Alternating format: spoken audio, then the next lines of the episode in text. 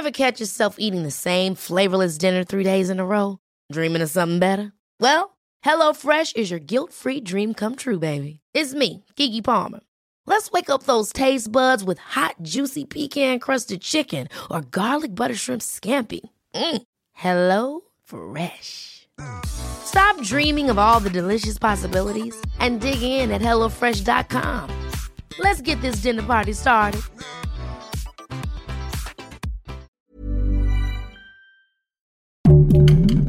Heraldo Podcast, un lugar para tus oídos.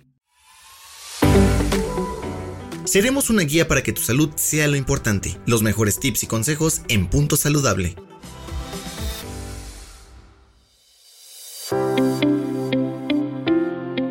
Hola, mi nombre es Emiliano Granados. Soy nutriólogo y el día de hoy abordaré un tema muy importante, la inocuidad de los alimentos. Todos en algún momento nos hemos enfermado por haber comido algún alimento en mal estado.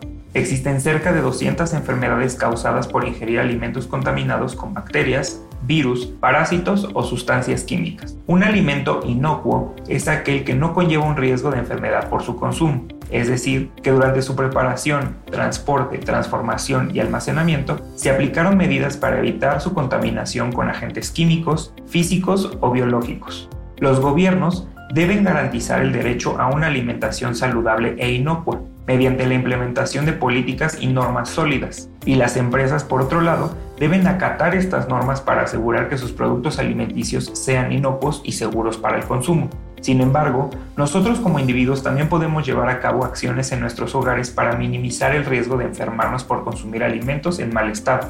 De acuerdo a la Organización Mundial de la Salud, existen cinco claves para mantener la inocuidad de los alimentos. La primera de ellas consiste en mantener la limpieza a la hora de preparar los alimentos. Debemos lavarnos las manos antes de preparar los alimentos y de manera frecuente durante su preparación después de manipular productos cárnicos crudos, antes de comer y después de ir al baño o sonarnos la nariz. También debemos lavar bien platos y desinfectar utensilios de cocina, especialmente aquellos que entran en contacto con productos crudos o con la boca. Un ejemplo son las tablas para picar, que con el uso se le pueden formar grietas o ranuras donde se atascan residuos de comida y donde pueden crecer los microorganismos. Por otro lado, los alimentos deben permanecer en contenedores cerrados para evitar que entren en contacto con plagas o insectos que pueden transmitir enfermedades. La segunda de estas cinco claves consiste en separar los alimentos crudos de los alimentos cocinados. Los alimentos crudos, especialmente las carnes, pueden tener microorganismos peligrosos que pueden ser transferidos a otros alimentos durante su preparación. A esto se le conoce como contaminación cruzada.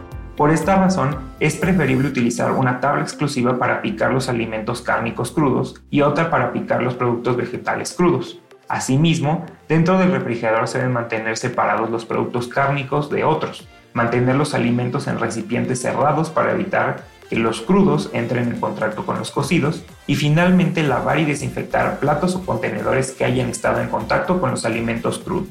La tercera clave consiste en cocinar completamente y de manera adecuada los alimentos. Con una cocción adecuada se pueden matar la gran mayoría de los microorganismos que pueden enfermarnos. La Organización Mundial de la Salud indica que la temperatura que garantiza la inocuidad de los alimentos es de 70 grados centígrados. Debemos prestar especial atención a cortes de carne de aves, carnes rojas y pescado, que pueden permanecer crudos al interior.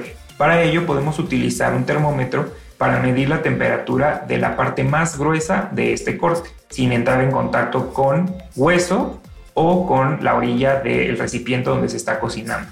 De igual manera, el microondas no calienta los alimentos de manera uniforme y puede haber zonas más frías en donde sobrevivan los microorganismos que pueden provocarnos enfermedades. La cuarta clave está relacionada con el intervalo de temperatura de riesgo. Los microorganismos patógenos se reproducen con mucha facilidad en un intervalo de temperatura que va desde los 5 grados centígrados hasta los 70 grados centígrados. Los refrigeradores mantienen los alimentos aproximadamente a 4 grados centígrados. A esta temperatura, el crecimiento de los microorganismos se ve ralentizado. Y por arriba de los 70 grados, la temperatura de cocción de los alimentos, los microorganismos mueren. Los alimentos cocinados y perecederos deben refrigerarse y los alimentos congelados se deben descongelar dentro del refrigerador y no a temperatura ambiente. La cadena de frío consiste en mantener la misma temperatura del alimento desde que fue preparado hasta que sea consumido. Por ejemplo, cuando preparamos algún platillo para llevarnos al trabajo o a la escuela, La cadena de frío se rompe desde que preparamos este platillo. Durante este periodo de tiempo los microorganismos pueden crecer en ese platillo y causarnos alguna enfermedad. Finalmente, la última clave menciona que debemos consumir agua y alimentos seguros que se vean frescos, lavar la fruta y la verdura, sobre todo si va a ser consumida cruda, y evitar comer en lugares donde la cadena de frío pudo haberse roto o donde pudo haber contaminación cruzada.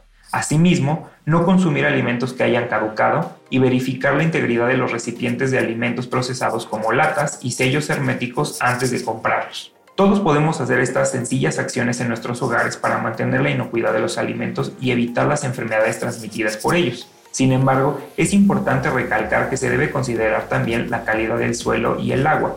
El uso excesivo de pesticidas y agroquímicos en el campo rompen con el equilibrio biológico y llega a afectar especies de insectos no nocivas como las abejas que polinizan otros cultivos. Asimismo, el cambio climático también tiene un fuerte impacto en la inocuidad de los alimentos. El incremento en las temperaturas hace que aumente la frecuencia de enfermedades transmitidas por los alimentos. Además, los cultivos se ven afectados por plagas e infecciones que ponen en riesgo la producción mundial de alimento y por esta misma razón hay un incremento en la utilización de pesticidas. En el caso del mar, este aumento en la temperatura hace que proliferen algas nocivas que afectan la inocuidad de peces y productos del mar por lo que otras acciones encaminadas a proteger el suelo y el medio ambiente también son importantes para mantener la inocuidad de los alimentos. Escucha más consejos y tips en Punto Saludable cada semana y síguenos en Instagram y TikTok como Heraldo Podcast. Muchas gracias y hasta pronto. Escucha un episodio nuevo cada semana en las plataformas de El Heraldo de México,